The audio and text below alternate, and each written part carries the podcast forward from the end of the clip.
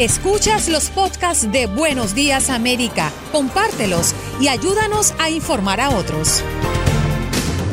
Kelly, ¿cómo te va? Sí, buenos días. Muchas gracias por esta oportunidad. Buenos días. Bueno, buenos días y primero que nada nos quitamos el sombrero, ¿eh? todo el mundo que eh, labora en este programa por el trabajo que hacen ustedes. Eh, pero vamos a hablar de esto, vamos a hablar de la cifra de muertes dentro de los empleados de salud que puede que sea mucho más alta de lo que primero se, se reportó. Explícanos un poco acerca de esto y por qué ha ocurrido. Sí, lamentablemente hemos visto uh, muchas uh, muertes de, nuestros colegas.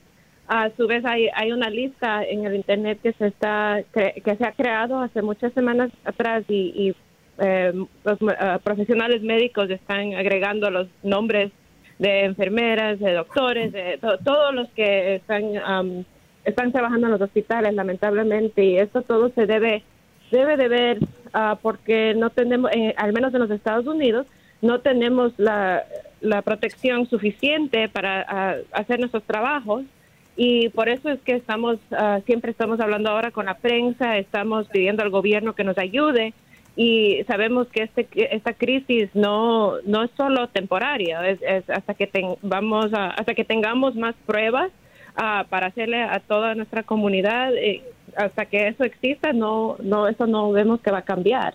Entonces, por eso estamos hablando um, acerca de todo esto y, y no queremos ver a más de nuestros colegas que caigan.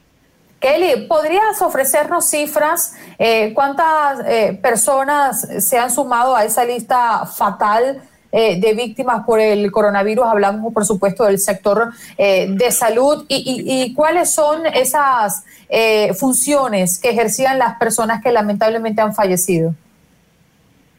Es difícil de ver. La, primera cosa es que no tenemos, ah, como no hay suficientes pruebas, ahorita no sabemos acerca de, por ejemplo, en el sistema mío de mi hospital, más o menos dicen que han habido 900 enfermeras que han, ah, han salido positivos al virus. 900, pero nosotros pensamos que ese número es bastante más alto porque lamentablemente no nos han ofrecido las pruebas ah, hasta el comienzo de, este mes.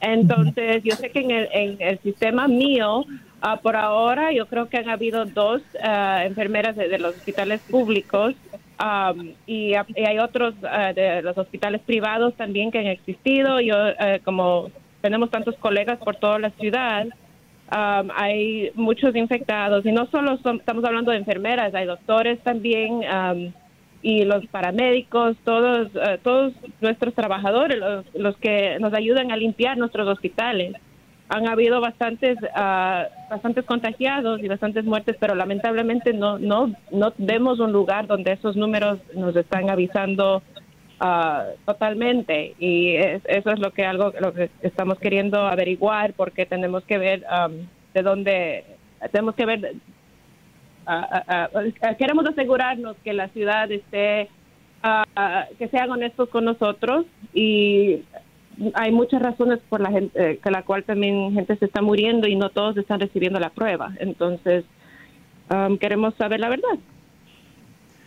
Kelly, eh, en la vida diaria, en este momento del coronavirus, usted, sus compañeras, sus compañeros, ¿se sienten respaldados por las autoridades? ¿Se sienten respaldados por la comunidad a la que tanto le sirven y por la que tanto se están sacrificando? Ah, nosotros pensamos que todo podía haber ido mejor. Eh, nuestros, lamentablemente nuestros hospitales ahorita están funcionando exactamente como fueron diseñados.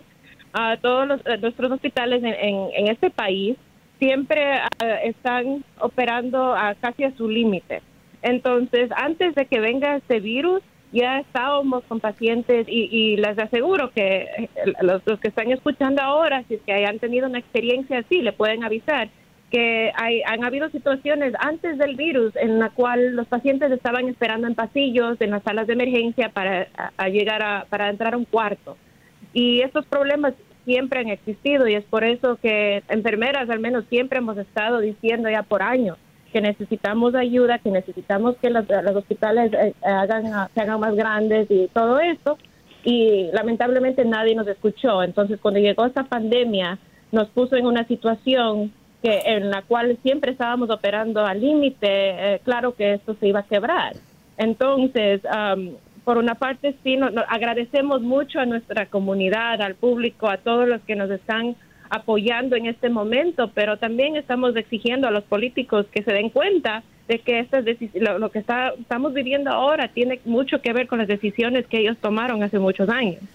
Mm. Entonces, ah, es importante que nosotros hablemos de eso, al menos en, en, Nueva York estamos viendo cómo esta pandemia nos ha afectado a toda nuestra comunidad, a la mayoría que son a comunidad de color.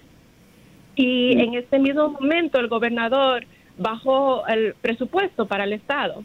Entonces, estamos viendo, yo trabajo por un sistema público que depende de esos fondos y en este mismo momento tan crítico nos están avisando que esos fondos ya no van a existir por millones y millones de dólares. Entonces, cuando esas cosas suceden, entonces no nos sentimos apoyados porque sabemos que esto va a afectar a nuestros pacientes directamente. Si no es ahorita, es en, en una semana, en un mes, en un año, todo esto va a tener muchas consecuencias.